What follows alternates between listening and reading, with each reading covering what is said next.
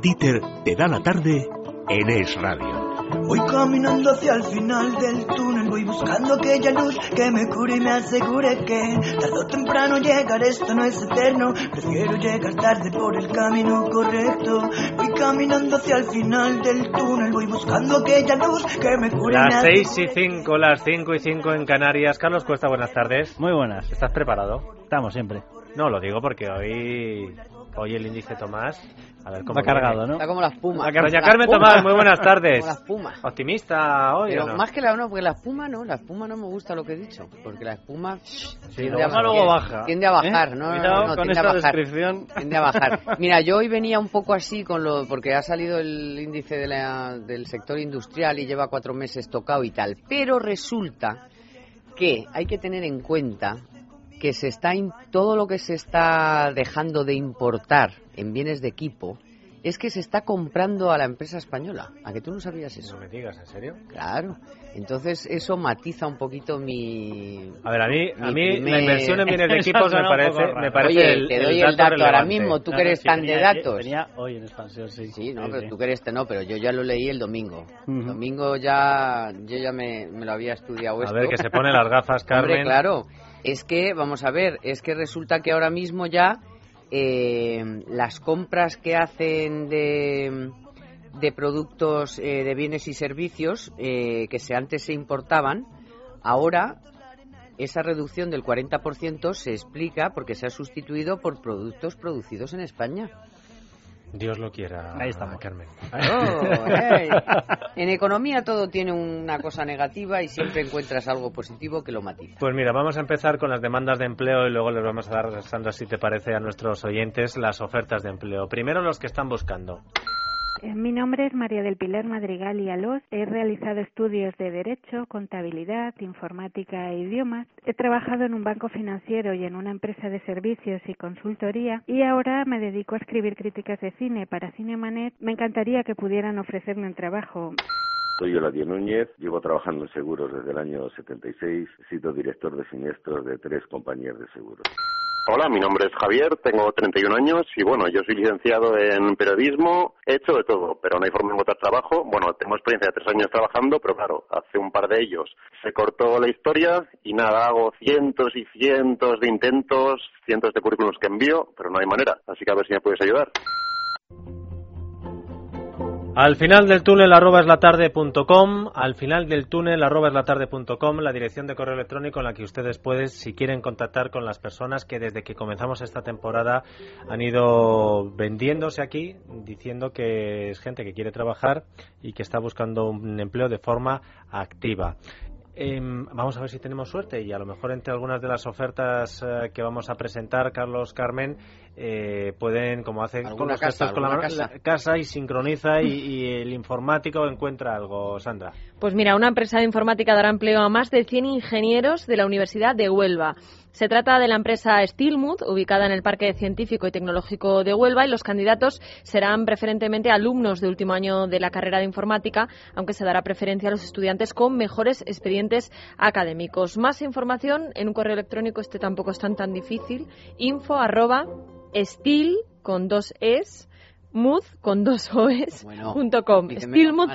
Oye, los ha habido peores. Ah, Di, di- di- di nuestra cuenta en Twitter, anda, Sandra. Arroba la tarde, mucho más fácil, y ahí Marta Cotarelo ya está escribiendo todas las direcciones a las que se pueden dirigir. Atención, administrativos. Hay trabajo para 45 en una multinacional informática con sede en Madrid. Los candidatos deben tener al menos un año de experiencia y hablar al menos dos idiomas, inglés y alemán. Además, se valorará el conocimiento de un tercer idioma que pudiera ser francés, alemán danés. Si estáis interesados en esta oportunidad de trabajo, podéis registraros en la oferta en www.adeco con dos Cs.es, filtrando por Administrative Officer en el buscador de ofertas. Empleo para 24 operarios en Calatayud. La empresa Indesplas Sistemas está buscando 24 operarios, como bien dices, para trabajar en la cadena de montaje con accesorios para automóviles en su nueva factoría de Zaragoza. Si estáis interesados, debéis enviar vuestro currículum al correo electrónico info@indeplas.es. Que no te importa viajar, atento a las tres siguientes ofertas. Empezamos por la FAO. La FAO ofrece empleo a titulados universitarios superiores en distintos países del mundo. La Organización de las Naciones Unidas para la Alimentación y la Agricultura busca concretamente jóvenes menores de 32 años años, titulados universitarios superiores, con máster, doctorado equivalente, en un campo que guarda relación con la actividad de la FAO. Además, los candidatos deben conocer uno de los idiomas oficiales de la institución, ya sea español, árabe, chino, francés, inglés o ruso, y tener un conocimiento de al menos otro más tienen que tener también experiencia en alguno de los campos relacionados con su labor. Si están interesados, pueden encontrar más información en la sección de empleo de la web www.fao.org. Bueno, y aquí en España, en algunos sitios de España, se persigue el español, pues el español te puede abrir las puertas, por ejemplo, en Baja Sajonia. Porque allí buscan jóvenes profesores de español. Los candidatos deben ser licenciados en alguna lengua extranjera europea moderna y o licenciados con formación pedagógica que no ejerzan aún la docencia en nuestro país. Menores de 30 años y procedentes, eso sí, de las regiones hermanadas de Aragón, Castilla y León y La Rioja. Además, los aspirantes deben tener conocimientos de alemán suficientes para participar en conferencias, conversaciones con padres de alumnos y cooperación en otros asuntos escolares. Podéis encontrar toda la información en la sección de empleo de la web www.hispanismo.cervantes.es y hay que decir, Dieter, eso sí, que el plazo de inscripción finaliza el próximo 15 de febrero. ¿Nos apuntamos a guía turístico en Noruega? Pues allí también hay oportunidad de trabajo. Los candidatos, eso sí, tenéis que hablar con fluidez español y otros dos idiomas, entre estos que os voy a decir, que son francés, alemán, italiano, ruso, portugués o holandés. Hoy queda claro que los idiomas también abren puertas. Em, los seleccionados van a ocuparse de las excursiones en tierra de los pasajeros de los cruceros por los fiordos noruegos que son organizados por la compañía Voss. El currículum con fotografía y carta de presentación al siguiente correo electrónico que es guide, escrito guide, arroba vos con v y dos s guideservice.no. Y esto también Marta lo pone en Facebook y en Twitter para que no nos hagamos líos.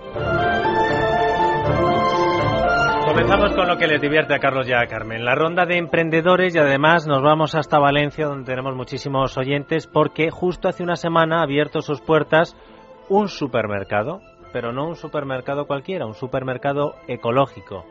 Usted, el debate, no, lo ecológico. Oye, 1.500 metros cuadrados. Ahí es nada. Se llama Mandala Fresh y es el establecimiento del sector más grande de toda España. Su capital es 100% valenciano y sus responsables son cuatro socios que han dejado sus respectivos trabajos para embarcarse en esta aventura. El supermercado ofrecerá casi todos los productos que se incluyen en la cesta de la compra, pero con calificación ecológica y además organizará actividades relacionadas con la gastronomía y la nutrición. Diego Roche es socio de Mandala Fresh. Diego, buenas tardes. Hola, buenas tardes. Si los datos no me fallan, y seguro que te los conoces tú mejor, España como productor de productos ecológicos, pues está, yo no sé si a la cabeza, pero es una pieza importante. Y sin embargo, como consumo, no estamos eh, tan, tan, tan implicados como podrían estar otros países. ¿Esto es así, Diego? Es así, es así. Eh, afortunado, desgraciadamente, es así. Eh, de hecho, sí que somos líderes eh, a nivel europeo en eh, superficie de producción de productos ecológicos y segundo a nivel mundial después de Estados Unidos. Y, sin embargo, a nivel de consumo, efectivamente, estamos en el vagón de cola de, de, de la Unión Europea. ¿Y esto es porque es muy caro? Bueno, esto es por, por, dos motivos principalmente y están analizados por el mismo ministerio y es que por un lado falta oferta, que es lo que nosotros hemos querido plantear, y por otro lado efectivamente hay un problema de precios derivado del poco volumen que se está en estos momentos generando en, en España y bueno, de, de, del, mismo modelo que en estos momentos está funcionando en España. Claro, Diego, yo, yo le quería hacer una pregunta porque yo, a ver, con temas de estos, la verdad que reconozco que soy bastante escéptico, pero eh, tú dices, hombre, si a mí me viene un producto que, lógicamente, por el hecho de ser ecológico, pues tiene una garantía de, que me viene con menos eh, productos extraños, etcétera, etcétera, y me sale a un precio razonable, pues lógicamente vas a ir a por él. O sea, el, el problema de que no estén saliendo a un precio mejor estos productos es exclusivamente de oferta, de que no hay en estos momentos una generación de productos suficiente como para hacer competencia. Eh, hay un problema de oferta y, y, principalmente y de volumen porque efectivamente hay muchos a ver, eh, hay productores que son, son pequeños, que tienen poco volumen de producción, son talleres artesanales o ganaderos eh, pequeños, que al tener poco volumen, al final, pues bueno, tienen una serie de costes fijos muy grandes y lo repercuten también al cliente. En el momento en que esto vaya avanzando y, bueno, pues se vayan creando conceptos como el que estamos montando nosotros, donde, a ver, de alguna forma podamos, podamos impulsar el, consumo de producto ecológico y poder eh, acercarlo lo máximo posible a, lo del producto convencional, eh, como, como está pasando en todo, como ha pasado y está pasando en toda Europa, pues eh, el consumo de productos ecológicos irá, irá creciendo al mismo tiempo que irá bajando los precios. Mm, yo es que creo, no sé tú, pero que también en España ha habido, no sé si en otros países, ¿eh? pero un poquito de rollo también con esto de, quiero decir, que no estaba muy claro en realidad qué era lo ecológico, luego ha, habido cambios, que si el bio, que si ya el mm. bio no es el bio, que si ¿Sabes? O sea, como que mm, no ha habido mucha claridad en este asunto y quizá por eso también la gente, entre que es más caro y que tampoco al final sabes muy bien si es tan ecológico, de qué va la ecología en este tipo de productos, pues mm. no sé esto como si realmente hay ya una seriedad que, que le da a quién, a alguien, algún mm. organismo, o el propio ministerio, no sé cómo. Sí, al final, eh, bueno, eh, puede, puede, es, probable que haya habido una confusión por tema de la terminología. Eh, lo, lo, bio, lo eco y lo orgánico al, final es lo mismo. Lo que te indica que es un producto que ha sido elaborado, producido o cultivado sin ningún tipo de pesticidas o conservantes o, de productos de síntesis químicos y al final lo que lo que tienes pues es un producto pues con, con, con, menos sustancias químicas que es al final lo que acabamos de lo cual acabamos alimentándonos eh, esto hay una normativa, que una es una normativa europea, consensuada por todos los países de Europa, y que es eh, hay una serie, es una normativa que todos los productores deben de cumplir, los que quieren ser certificados en ecológico, y para, para, para que un producto sea certificado en ecológico tiene que cumplir esa normativa. Eh, eh, una vez existe, aquí en España existen una serie de comités a nivel autonómico que cada uno de ellos es quien dice y quien vela porque un producto cumpla esa normativa. ¿Y, dicen lo mismo o hay 17 directrices? no, no, la, la, directriz es europea.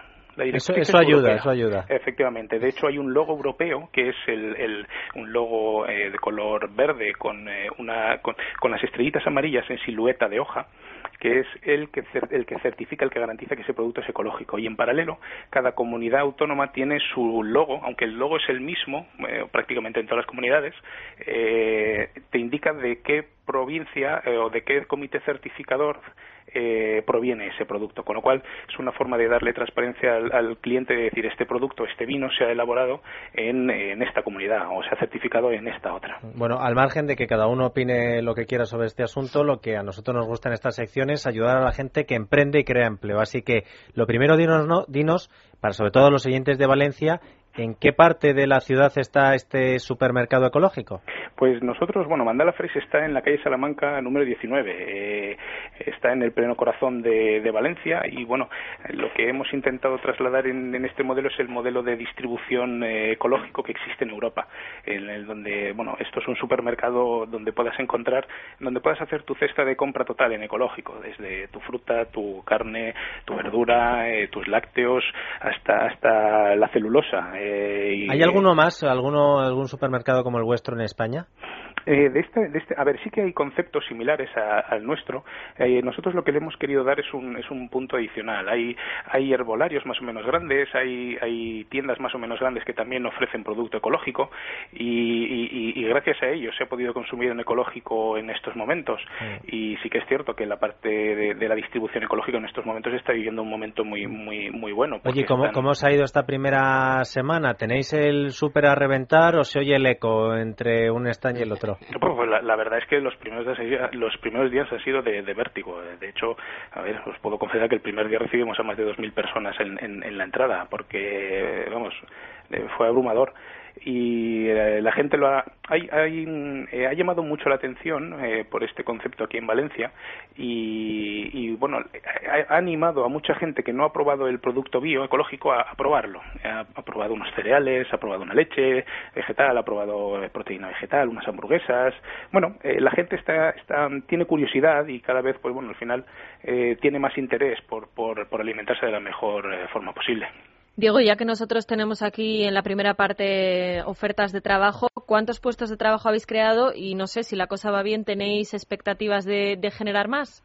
Pues eh, la idea es esa. A ver, nosotros hemos nacido ahora con, con este modelo eh, pero nosotros aspiramos a ser una de las referencias en distribución bio en, España eh, con este concepto. Al final nosotros tenemos, bueno, tenemos un supermercado y todas las comodidades como supermercado. Disponemos de parking para clientes. Vamos a tener en esto en, eh, los próximos días, a partir de, la semana que viene, un servicio a domicilio. Bueno, exactamente igual que la distribución convencional, pero pero todo en ecológico. O sea, te digo, yo lo, lo, más eh, positivo que veo de lo vuestro es que, claro, además, eh, vosotros en el fondo sois una lanzadera eh, para conseguir lanzar, comercializar un montón de negocios pequeñitos donde puede estar en estos momentos metiéndose gente que literalmente es gente que se le ha venido abajo su trabajo tradicional, tenía unas tierras, ha decidido cultivarlas o ha decidido tal, o montarse un negocio de ganadería o lo que sea, o no, montarse una pequeña granja de aves, de lo que sea. Claro, que vosotros le dais la posibilidad, porque eso, en el fondo, si tú lo haces a pequeña escala, es muy fácil, sobreentiendo, que entres dentro de los cánones de ser, de ser ecológico. Sí, sí, efectivamente. Vosotros Estáis, estáis notando eh, que hay mucho eh, persona que se anima y que dice, venga, voy a montarme yo mi propio negocio aprovechando unas tierras de mi padre, unas tierras de tal, unas tierras que tenía y que intentan canalizarlo y crearse a través de eso su propio negocio? Eh, sí que sí que hay cada vez más efectivamente una tendencia a la vuelta a la agricultura, vamos, por llamarlo de alguna manera. A lo natural, a lo, al, tomate que sabe a tomate, efectivamente. Eh, sí, eh, al final es, una de las críticas. Cocho, es verdad, los tomates llegan a saber a tomate, eso es posible. pero claro, tienes que coger, a ver, ¿cómo, ¿cómo se consigue eso? Pues bueno, sobre todo respetando los ciclos de la naturaleza, o sea, no, no forzando un tomate eh, a estar bueno cuando no, si no, saben a nada. Pues. Claro, eh, entonces eh, no los puedes, no, hay que respetar los ciclos de la naturaleza, apostar por el producto local, el producto de el, que te permite la tierra cerca de, donde de donde resides, el, que te da. Entonces, pues bueno, encontrar encontrar naranjas en verano ecológicas en España es complicado. precisamente por eso. Y lo de Valencia y la naranja lo entiendo, pero ¿por qué por algún alguna razón más habéis elegido primero Valencia? Mm, bueno, por dos motivos, principalmente, bueno, principalmente ambos. Uno, somos todos valencianos, eh, los socios, y bueno, nosotros hicimos un, eh, un estudio de mercado de, de, la situación del sector bio, en, la distribución bio, en, tanto a nivel local, eh, nacional como internacional, a través de la Universidad de Valencia y una empresa consultora. Y al final, pues los datos que nos, bueno, que de este estudio desprendieron y de, diferentes análisis que, y estudios que hicimos nosotros de elaboración propia, pues apostamos por este modelo de, gran distribución y, a partir de ahí pues pues nos hemos lanzado en, este formato. Bueno, si se te acerca en los próximos días algún oyente de la tarde de radio, que menos que regalarle algún tomatito, alguna naranjita, ¿no? Alguna oferta especial. Lo que sí que se va a encontrar efectivamente son ofertas eh, además importantes, sobre todo ya mañana mañana es festivo en Valencia, pero a partir del jueves sí que eh, se van a llevar una grata sorpresa, porque uno de nuestros objetivos es, es democratizar el, acceso y que sea cada vez más accesible el producto bio a la gente, que no se, que deje de ser un lujo, porque entendemos que si esto es bueno, pues debe llegar a, la, mayor número de personas posible. Y, por ello apostamos. Y, y esto es un, trabajo de a largo plazo de trabajar mucho con los proveedores, de, de, ir generando poco a poco volumen, de estrechar márgenes y bueno, es, es algo que, que nacemos con ese espíritu de, de, acercar el mundo bio a, la gente. Diego Roch, socio de Mandala Fresh en Valencia, un abrazo muy fuerte y mucha suerte. Muchas gracias. Bueno, ¿cuántas veces no hemos escuchado aquí de emprendedores que se han dedicado a su afición y es cuando el momento, Carmen Tomás, de un minuto que se queda en la inopia y empieza ella, pero ¿qué afición le puedo dar yo salida? ¿Qué afición? bueno, pues nuestro siguiente emprendedor... ¿Qué era? ¿Lo de la pata de cordero? ¿Qué era? Déjala, que hoy, ni, el índice Tomás. Eh, nuestro siguiente emprendedor va por esa línea. Pues sí, se llama David y siempre ha sido un apasionado de los libros, así que al quedarse en paro decidió aunar su experiencia como bibliotecario, su carrera, él es economista, y montar su propio negocio, una tienda de libros de segunda mano que a lo mejor, pues hombre, en ciudades grandes como Madrid o tal, pues proliferan por todas partes, pero en Albacete, que es de donde es él, pues no hay, no está tan explotado este negocio. Ahora os lo contará, pero lo cierto es que le debe ir muy bien el, tema porque ha ampliado su negocio y está a punto de cambiar de local para trasladarle a uno más, para trasladarse a uno más grande, así que eso es buen síntoma. Vámonos hasta Albacete. David Lozano, buenas tardes. Buenas tardes. Bueno, ahora que pareces, ahora no lo puedes desmentir, pero que parece que te van bien las cosas, no sé si te acuerdas de los inicios, ¿cómo tuviste que hacer? ¿Pedir un crédito? Crédito, capitalizar el paro. ¿Cómo te lanzaste a montar tu librería, David? Bueno, pues en principio yo intenté hacerlo eh, utilizando recursos propios en la medida de lo posible. Entonces eh, he ido haciendo el, el, negocio un poco, lo he montado escalonadamente. Empecé con poquito, he ido reinvirtiendo lo poquito que iba obteniendo y bueno, pues así ha ido ganando eh, más entidad y bueno, y ahora, pues como decía tu compañera, eh, nos trasladamos a otro local más grande. Oye, pues escucha, vamos a hacer lo mismo que con Mandala Fresh, que tenemos muchísimos oyentes que en Albacete se escucha radio como un tiro. ¿A qué? Dinos uno de los dos locales, el de ahora o el que te vas a ir. Bueno, pues ahora mismo estamos en la calle del Teatro Circo y nos trasladamos al lado, a la calle San Antonio, al número 11, es eh, aquí muy cerquita del, del Altozano. Pues mira, San Antonio, número 11 cerca del Altozano, Carlos. Oye, David, vosotros os dedicáis al libro de segunda mano, no es libro histórico, no es libro antiguo. Es, bueno, tenemos algunos libros antiguos, pero eh, básicamente lo nuestro, nuestra especialidad son los libros usados en buen estado. Eh, suelen ser pues libros recientes eh, pero que están pues muy bien. Han tenido una lectura o, o ninguna a veces.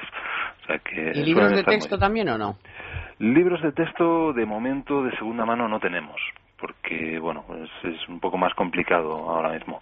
Pero bueno de cara al futuro a lo mejor pues, nos lo podríamos plantear. Y el sistema que es el mismo de toda la vida o sea la gente va con sus libros tú se los compras y luego tú los vendes o no es, es un poco más peculiar, porque bueno, aquí el sistema que utilizamos es que cuando alguien nos trae sus libros, nosotros eh, los valoramos y lo que le damos es eh, una tarjeta que le permite luego llevarse de aquí los libros usados a mitad de precio va a poder conseguir libros, eh, pues si ya son baratos habitualmente, pues aún los puede conseguir más baratos.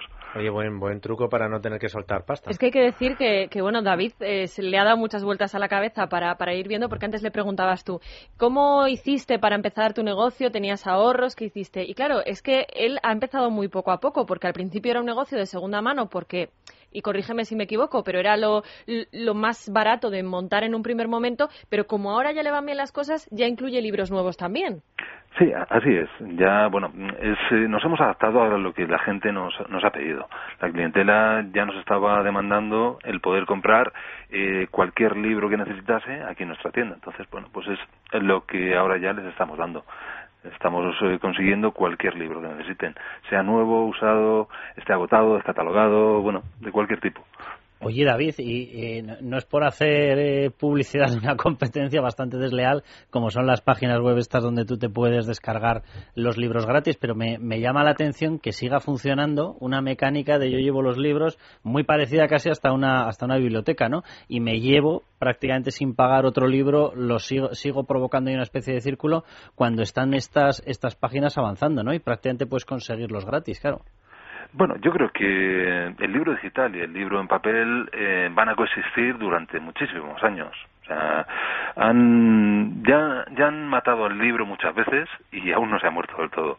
Con lo cual, bueno, pues... Es que no es lo mismo tener el libro en las manos que la digital. A mí que no me digan. Sí, yo creo que no, desde luego. Para la playa, para la cama, para todo. También el vídeo va a matar a la estrella de la radio, ¿verdad, Isaac? ahí sigue. Y el teatro y el cine y, y aquí todo. la cuña es de la misma madera, ¿eh? porque es el libro contra el libro. ¿eh? Oye, una Los cosa, David... funcionan y el libro es uno de los mejores inventos de la humanidad. Entonces, pues sigue funcionando.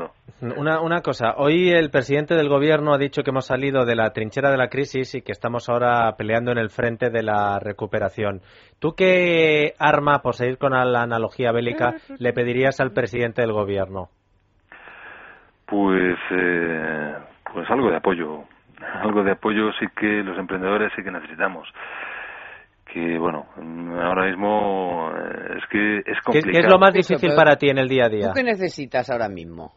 A ver, la carta lo Reyes ¿O, Magos. ¿O qué habrías necesitado para lanzarte más fuerte? Bueno, lo que habría necesitado, pues eh, seguramente habrían sido mmm, más apoyos a, a, la creación de empresa, eh, más excepciones fiscales al principio, más, bueno, una serie de estímulos que a lo mejor sí que se han echado en falta. No sé si mm, posiblemente en el futuro se aplicarán o a partir de ahora se irán a hacer, pero mmm, creo que siempre son, son estímulos necesarios para, para que la economía se dinamice. Bueno, pues eh, vamos a reclamar apoyo también para las pequeñas librerías que la gente vaya a comprar libros y que un buen regalo para un niño, para un mayor, sigue siendo un libro, porque como decía Carmen, es que no es lo mismo, es que lo tienes ahí, lo puedes ojear y encima es el mejor invento de la humanidad, según David Lozano, dueño de la librería Circus en San Antonio 11, en Albacete, pues ¿qué le vamos a contar? Que tenga usted buenísima suerte, compañero. Muchas gracias. Hombre, hay una, ay, perdona, no era porque una de las buenas noticias de estos días que se ha confirmado ahora en el Congreso de ATA es que finalmente se va a hacer caso, parece ser, a los autónomos y se va a pagar eh, la seguridad social en función de, lo que ingresas. De lo que ingresas y no. Esperemos que pongan R que R y caiga quien caiga. A ver qué pasa con lo otro, ¿no? Que también le han aceptado negociar algo con lo de la... negociando, a ver qué pasa con lo de, la comida y... De la cheques, bebé y demás. ¿Sabes cuál es una buenísima noticia, Carmen?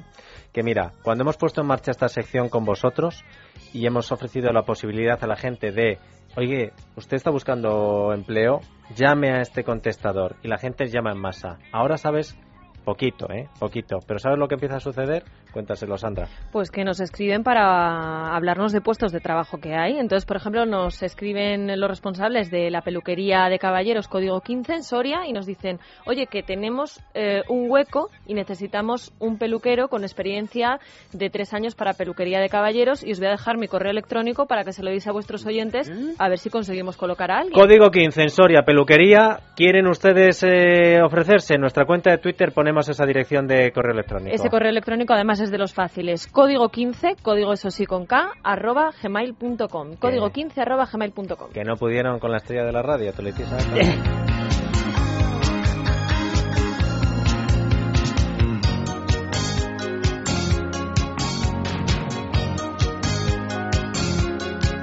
La tarde de Dieter es radio.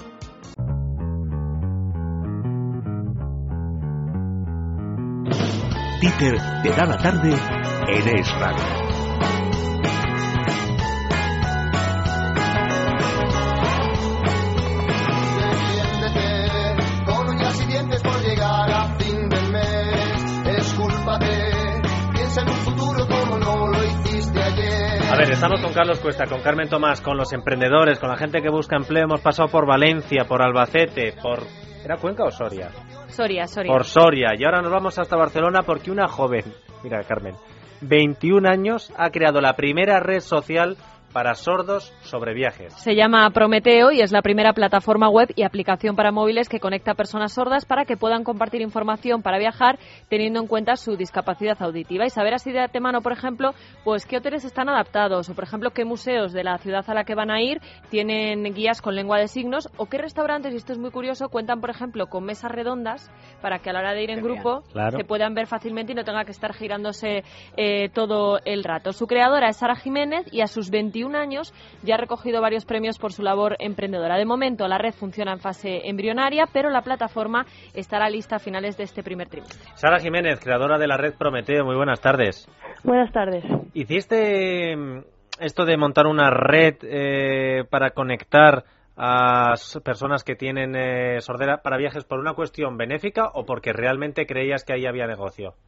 No, la verdad es que empecé con una idea de universidad dije, bueno, vamos a ver esto si tiene sentido o no y fui a hablar con las personas que, que tenían discapacidad que estaban más cerca de mi universidad, que era en la ciudad de Mataró, y vi que yo misma tenía muchos problemas comunicativos con ellos, entonces vi una necesidad enorme que, que había que solucionar de alguna manera. Mm. Realmente todo empezó con, con la idea y sigue siendo la idea de solucionar este, este problema, esta dificultad. Explícanos cómo funciona exactamente esta red. Pues el viajero que tiene la discapacidad entra en, la red social, en la página web, y puede encontrar toda la información de la ciudad. Entonces se puede crear su, su propio perfil de usuario, generarse su ruta y conocer los comentarios de otros viajeros que tienen la misma discapacidad.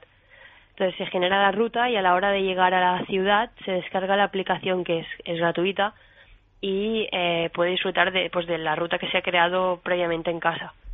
Sara, ¿esto eh, incorpora, incorpora algún traductor o algo? Claro, porque si tú te vas desplazando y vas en viajes internacionales. No, son vídeos. Nosotros ah, damos información en vídeo, sí. Ah. En formato audiovisual damos información con, con subtitulación, con lengua de signos y también la damos en audio, porque nosotros nos movemos siempre eh, sobre el principio de accesibilidad universal. Ajá. Damos formato de audio para que sea adaptado para todos, para los oyentes, para personas invidentes, absolutamente para todos. Oye, ¿para montarlo te ayudó alguien relacionado con ese mundo o, no? Hombre, desde el momento cero he estado en contacto con personas sordas porque básicamente ha de ser un producto, un, un servicio que solucione la necesidad que tienen. Entonces, todo ha sido diseñado eh, a partir de lo que ellos me han dicho que han ido necesitando. Em, ¿El dinero de dónde lo sacamos, Sara? Eh, la verdad es que al principio nada, no, tenía absolutamente nada y dije, bueno, primera vía, concursos de emprendimiento. Y la verdad es que ha ido muy bien, porque tanto a nivel económico como a nivel moral o de formación, genial. Muy bien, porque dan unas capitales semilla para empezar que te ayudan para poder lanzar o para poder empezar. Oye, la ONCE te tiene que dar un premio ya, ¿no? O algo. si es que no te lo ha dado ya, Sara. o la Fundación La Caixa. Hay, que, hay que pedir, Sara, oye, me parece una idea genial, ¿eh? Lo de rentabilizar, además, yo esta historia de que el estado del bienestar, todo el mundo habla del estado del bienestar, y luego la gente más necesitada del estado del bienestar acabas descubriendo que no tiene ningún estado de bienestar, mm. a mí es que me sienta muy mal, pero, pero me parece genial que tú hayas conseguido materializar esto y convertirlo en un negocio para que se mantenga. ¿Cómo, cómo consigues tú facturar por esto? O sea, la gente que entra, eh, ¿qué ¿cuál es tu sistema? ¿Por medio de publicidad que aparece en el móvil? ¿Cómo lo haces? No, bueno, para la gente que, que entra nosotros no, no cobramos absolutamente nada. Nosotros nos dirigimos a, bueno, todas las empresas y, y las, entidades públicas gestionadas por, por entidades privadas. O sea, le solucionáis el, el problema de asistencia social que ellos no han cubierto. Nosotros vamos a los agentes turísticos, no vamos a las personas con discapacidad. Exacto. Sí, sí, sí. Bueno, pues oye, yo te, voy a dar una, una idea, no sé si existe ya, pero es que me parece una solución muy buena. Oye, yo viajo con críos y es un auténtico plastazo darte cuenta cuando llegas de que no sabes si el establecimiento de veras estaba preparado. Si te van a poner mala cara porque resulta que tu crío llora o tu crío no sé qué. Oye, si montas una en la que te indique si de veras eso está adaptado para familias, oye, me apunto, pero ya, ¿eh? Bueno, vamos a ver, o sea, que eh, a Sara Jiménez con 21 años que está poniendo en marcha la reprometeo. 22, vale. bueno, los que ya tenemos los hijos crecidos, te diré que cada vez más eh, el hotel ya te dice si admite niños o no. Oye, Esto ya empieza a ser. Yo he tenido alguna escena en algún restaurante. y sobre todo en las casas rurales. Casa, el turismo rural, vamos, bueno, vamos a promocionar Reprometeo, Sara Jiménez, por favor, que nos metemos aquí en, eh, en, otros charcos. Que te vaya muy bien y además nos has descubierto una nueva vía de financiación, que a lo mejor hay mucha gente que dice, bueno, está la vía eh, crédito, que esa es la de ciencia ficción. Luego está la vía familiar, que es la más práctica, la de los ahorrillos. Si te queda algo, bueno, pues Sara Jiménez, a base de ganar premios, consiguió la financiación suficiente para montar su red Prometeo. Un beso muy mm. fuerte, Sara. Muchas gracias.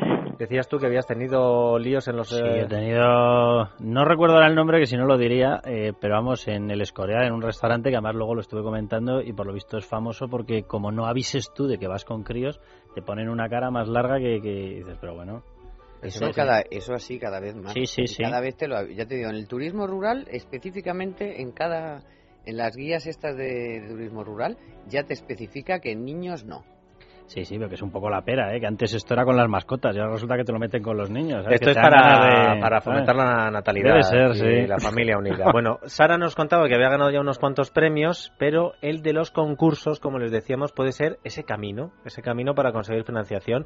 Atención, Presten atención porque el Salón Mi Empresa ha propuesto un reto a emprendedores y a pequeñas y medianas empresas de nueva creación. Ser capaces, Sandra, de seducir a un inversor en el tiempo que dura el trayecto de un ascensor. Pues así es, el concurso en cuestión ha sido bautizado como Elevator Pitch y aunque se celebrará a mediados del mes de febrero, ya se ha abierto el plazo de inscripción. Si estáis interesados, solo tenéis que apuntaros antes del próximo día 31 en la web www.salonmiempresa.com. Vamos a buscar un poquito más de información. Sebastián Chartier es el socio fundador de Creaventure, la organizadora del Salón Mi Empresa. Sebastián, buenas tardes. Buenas tardes. Vamos a empezar por lo material. ¿Qué puede ganar ese emprendedor que se presente al concurso que vosotros habéis organizado? Pues concretamente, primero, dinero. Este año contamos con dos premios de 3.000 euros, patrocinado por Bankia, Banco Sabadell y Mastercard. Uno de los premios irá a la mejor presentación y el otro al mejor modelo de negocio. Y además de esos premios en metálico, realmente lo, lo importante para ellos es tener la oportunidad de presentarse frente a un jurado compuesto de inversores, tanto business angels como fondos de riesgo, con el fin de seducirles y que ellos realmente pongan en su compañía la financiación que necesitan. ¿Cómo, ¿Dónde se celebra? ¿Es en Madrid? En el Palacio de los Deportes. sí. Se celebra en Madrid, en el Palacio de los Deportes ¿Y de la cuántos de pisos son? Porque no es lo mismo subir la Torre Picasso que... Bueno, ¿cuánto tiempo es? ¿Cuánto tiempo es cronometrado? Claro. Eh, Realmente son tres minutos de presentación y después también te- tendrán que afrontarse a los tres minutos de preguntas del jurado. Es decir, tres minutos presentación, tres minutos preguntas del jurado. ¿El jurado quién lo compone? El jurado lo componen varios eh, business angels, fondos de riesgo y eh, bancos. Hay gente, que- hay- está el presidente de la EBI, están fondos de riesgo como Kibo, como Cabellas Partners, y están pues bancos, entre otros, eh, Bankia, Banco Sabadell, y gente de Vitamina K, de Faraday Venture. Hay unos 10, 12 miembros del jurado, y además en la sala pues habrá un montón de inversores privados y de otros fondos. Claro, eso, eso te iba a decir, ¿no, Sebastián? Que eso huele a que aparte del dinero que te puedas llevar por el premio, que lo que puedes convertir eso es un escaparate para que te financien, ¿no? Los mismos que están ahí. Totalmente. Además es una buena posibilidad, permite también pues mostrarse al público que también está en general compuesto de otros emprendedores, buscar socios, sinergias, un poco de todo. También No hay... hay- ay, perdona. No, no, le iba a decir que, que además son inversores que, que apuestan fuerte, que tienen que invierten mucho dinero al año y que además eh, invierten entre 5 y 10 empresas. Efectivamente, nosotros realmente lo que buscamos son proyectos que buscan una financiación de entre 80 a 100 mil euros como mínimo hasta 2 3 millones de euros. Y el tipo de, de idea, quiero decir, claro, ojalá supiera yo la, la- la idea para... ya está Carmen pensando. En me- tres minutos, en ¿qué me da tiempo a mí a contar? Pero, no, pero quiero decir, o sea, son negocios eh, por internet, son, ne- o sea, no hay... mm, ¿Cualquier tipo de negocio vale? Cualquiera puede presentar su idea, cualquier idea No, que sea. eh, eh, realmente está, está dirigido a startups tecnológicas. Ah, startups tecnológicas. Con, con lo cual, en, en general son compañías de recién creación, pero necesitan ya contar con un equipo porque piensa que nosotros cada año recibimos entre 120 y 150 candidaturas y solo corremos a los 10 mejores. Bueno, no es, el, Entonces, no es el primer año que celebráis este concurso. Danos una pista para la gente que nos esté escuchando y a lo mejor se decide a presentarse. Los que triunfaron en ediciones anteriores, ¿por qué triunfaron? Pues te voy a dar un caso concreto.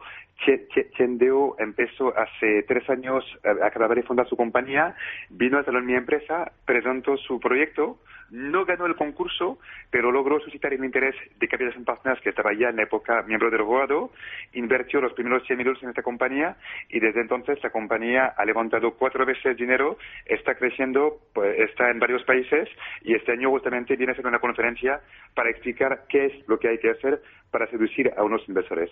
Anda, mira, o sea, que esto es como los programas de televisión que dicen, no fui a acompañar a mi amiga, o como hablábamos ayer con Dani Palacios, que nos hizo un repaso de todos los cantantes que han triunfado y han salido del American Idol, del X Factor Claro, y demás, claro. que había algunos que no triunfaban, bueno, normalmente los que han triunfado luego con carreras musicales no es los que ganan el concurso, sino aquellos que eh, quedan segundos, terceros, quintos o que incluso eh, van allí y les dicen, mira, vosotros por eh, de forma individual no vais a funcionar, pero si os unís vosotros cinco, One Bueno, Direction. eh, David Bisbal, El Bisbal. eh, Bustamante, triunfado Oye, pero no me parece un porcentaje pequeño, ¿eh? El que has citado, ¿eh? O sea, que de cada 120, 150, 10 acaben recibiendo ayuda, me parece un porcentaje bastante bueno, ¿eh? No, no, no, no, nos- nosotros de estos 120 seleccionamos a los 10 mejores y después de estos 10, pues los, los 10 presentan frente a este jurado y en general, pues dos o tres logran financiarse Ah, en los vale, eh, vale, vale. siguientes 6, 12 meses.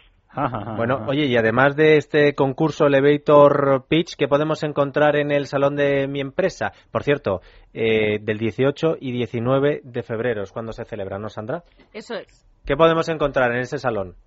Pues en, en el salón concretamente habrá un poco más de 250 ponentes presentes en ocho salas en paralelo, con lo cual intentamos cubrir todo el ciclo de vida de la pyme, desde la creación, su, su, eh, la, la gestión, su crecimiento, la extensión, hasta incluso su muerte, con lo cual cualquier persona con inquietud, con inquietud empresarial respecto a temas de la pyme puede acudir al evento y además habrá unos 80 expositores que les presentarán productos y servicios adaptados a sus niveles y también les asesorarán pues según eh, sus niveles a nivel de gestión, a nivel de finanzas, a nivel de, de desarrollo. Y gente con pasta, ¿no? Gente con pasta para invertir, ¿no? No, no, no, solo con pasta, sino que realmente este no sería dirigido a gente que quiere montar su compañía o a los que ya la tienen y que quieren crecer con ella. Bueno, pues vamos a recordar esa información de servicio público, Sandra. Bueno, pues eh, los que estén interesados en participar en este concurso o también simplemente en acudir al Salón Mi Empresa, lo que tienen que hacer es apuntarse antes del próximo día 31 de enero en la web www.salonmiempresa.com. Con las webs tan difíciles que damos en, este, en esta sección, esta sí que es fácil, www.salonmiempresa.com. Sebastián Charrier, socio fundador de Creaventure, esa empresa organizadora del Salón Mi Empresa. Muchas gracias y ya nos contarás quién ha triunfado en el Elevator Pitch. Con mucho gusto. Muchísimas gracias. Un abrazo muy fuerte. Bueno, ya saben que siempre nos gusta terminar esta sección al final del túnel con alguna iniciativa solidaria. Y hoy vamos a hablar con la Fundación Internacional Obelén, que está impulsando la campaña Pañales para Todos. Carlos Moreno, gerente de la Fundación Obelén, muy buenas tardes. Hola, muy buenas tardes. ¿Qué tal estáis todos? Eh, estupendamente. ¿En qué consiste esto de pañales para todos? Bueno, pues básicamente el nombre lo dice casi todo, ¿no? Valga redundancia. En principio, bueno, esto es un proyecto que surge, es fruto de la necesidad en un momento determinado. Una familia que colaboraba con nosotros en un programa de acogida en la región de Murcia, pues vistas las, bueno, las dificultades por las que han pasado, ¿no? No solo las familias, sino la propia administración pública, pues bueno, pues pensó que podía ser una manera también de mm, acrecentar ya su proceso de generosidad, porque ya de por sí una familia de acogida se parte de ese proceso de generosidad que acoge a un, en este caso a un niño entre 0 o 6 años dentro de su seno familiar, bueno, pues pensó que podía seguir ayudando más y promovieron a modo primero así un poco informal, ¿no? Entre ellos, sus familiares y sus amigos, pues la posibilidad de, de, donar pañales para estos bebés. Y bueno, lo que fue gestándose de forma casi fortuita o, fruto de, bueno, de una espontaneidad de la ciudadanía, en este caso de una familia, pues bueno, pues ahí está tirando para adelante y pues fíjate, el año pasado se recogieron más de 20.000 pañales y este año ya vamos por más de 25.000. Oye, Carlos, me parece una idea buenísima, pues fíjate, vamos, yo recuerdo cuando los míos dejaron de, usar pañales que se te quedan siempre pañales sin utilizar porque los compras en lote. ¿Y cómo te baja la factura? Y dices, claro, ¿cómo voy a usar esto? Oye, estamos hablando que, estaba yo comprobándolo porque yo creía recordarlo y es, y es así, que me parece una salvajada porque un producto de necesidad absoluta como son los pañales, que cuanto más se pueda ayudar mejor, que está con un IVA como si fuese un artículo de lujo al 21%, que es una cosa... Qué bárbaro. Es que esto del IVA, esto del IVA y de los impuestos indirectos tendríamos un programa entero para hablar de ello, seguramente, ¿no? O sea, es lógicamente lo menos progresivo y lo más lo más retroactivo que puede haber, ¿no? El tema del IVA. Sí, es una barbaridad, es una barbaridad. Es cierto que los pañales actualmente, pues lógicamente, pues son es un producto caro porque no deja de ser un producto tecnológico entre comillas, ¿no? Eh, si nos basamos en los pañales que hace 40, 30 años se ponían, ¿no? Las madres ponían a sus hijos, ¿no? Y que se lavaban pero es verdad que es exagerado el gasto que hay en, pañales para cualquier familia normal. Estamos hablando de una clase media, lo que es una familia podríamos denominar normal. Y realmente es un gasto enorme, sí. Y viendo la, lo bien que ha funcionado y bueno, pues la solidaridad de la gente y el, pues, el, cómo ahora pues oye, nadie tira nada, ¿no? Todo se puede reutilizar para ayudar y tal. eh, pues, ¿Se podría ampliar a otro tipo de, de productos? Sí, bueno, de hecho la campaña... Porque todo es carísimo, todo de los bebés es todo carísimo. Sí, la campaña, como ya te digo, bueno, pues surgió un poco de esa desde esa visión ¿no? De, intentar ayudar a las familias que acogían, porque claro, al perder ayudas y al, de alguna forma la administración pues tenía menos dinero para dar a estas familias de acogida, pues también lógicamente eh, estamos abiertos y, de hecho se han recogido eh, se recogen comida infantil, se recogen chupetes, se recogen biberones, también ropa de niño. ¿eh? Entonces hay muchísimas cosas que, que se recogen. Hombre, eh, pañales para todo no, no deja de ser, bueno, se ha utilizado un producto o, un bien de primera necesidad para un bebé, pero como bien sabéis hay otros eh, bienes necesarios y que son igual de caros y que, bueno, pues que lógicamente la campaña también recoge. Una cosa que no me ha quedado clara, Carlos, ¿es solo en Murcia o en toda España ya? Bueno, la campaña eh, estos dos años se ha desarrollado en Murcia. Lo que pasa que las redes sociales, claro, esto nace a través de un hashtag, ¿no? Eh, ahora todo va en torno a, lo que son las redes sociales, que es este, el hashtag es pañales para todos, simplemente poniendo la P de pañales, la P de para y la T de todos en mayúscula y con el cuadradillo delante.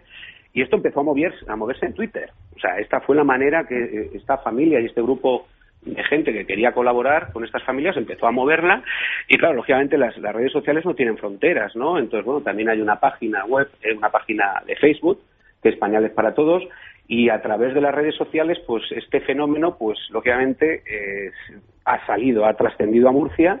Este año ya ha habido eh, gente que ha donado fuera de la, de la comunidad autónoma de Murcia y para el año que viene, lógicamente, se prevé que la campaña se organice ya a nivel nacional y que los beneficiarios, pues bueno, pues que sean todas aquellas entidades, familias, eh, colectivos que necesitan ayuda y bueno, todo lo que se recoja a nivel nacional, pues que pueda ser distribuido entre esas necesidades. Sin, ir más lejos, ahora mismo hablaba con una compañera que estaba allí en Murcia hoy, que viene mañana para Madrid y se traía pañales para una familia de Madrid. Quiere decir que bueno, ahora es todo estar por casa, pero lo que estamos, eh, lo que sí ha servido estos dos años es bueno, pues la gente quiere ayudar y bueno, y esta es una fórmula, ¿no? Pero para esa gente que quiere ayudar, por ejemplo, oyentes que tenemos en Murcia, que esto del hashtag y Facebook les suena chino, y quieren ayudar en la campaña Pañales para Todos, ¿hay algún sitio donde llevar esos pañales? Sí, actualmente, como la campaña está eh, ha puesto el foco en, el programa Canguros de la región de Murcia, del gobierno de Murcia, de acogimiento familiar para niños de 0 a 6 años, familias de urgencia, que se llama,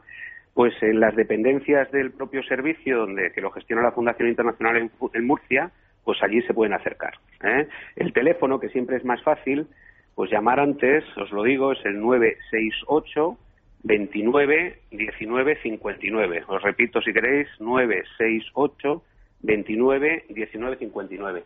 Y desde ahí ya les darán las, las instrucciones y, y todo lo que, lo que haya que hacer.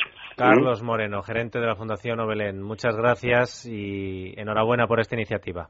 Nada, gracias a vosotros y enhorabuena también por difundirlas. Pues eh, para eso estamos, Carlos, solo faltaba. Carlos Cuesta, muchas gracias. Hasta la semana que viene, amigo. Has visto el índice Tomás, ¿no? Ahí está. Que es que... Oye, le, afean la conducta, Carmen, y dicen que deberías haber sido bióloga porque siempre ves brotes verdes. Ojo. Está muy equivocado. Yo de, de verdebrotismo nada. No. datos. Aquí son corrientes diferentes. Son ¿eh? datos. Verdebrotismo no. No. Malo. Para nada. No. eso ya hemos tenido raciones. Uy, que sí hemos tenido una ensalada entera. Hala, pues como dice la canción, no dejen ustedes de soñar y mañana les espero aquí puntuales a las 4, las 3 en Canarias, en Es la Tarde de Radio. Bailar con ganas aunque no sepa, los hilos del corazón mueven mi marioneta. No puedo ni quiero ser aquello que no soy. Prefiero seguir presente allá por donde voy. Prefiero seguir presente allá por donde voy prefiero seguir presente allá por donde voy. En Es Radio, es la tarde de Dieter, con Dieter Brandau.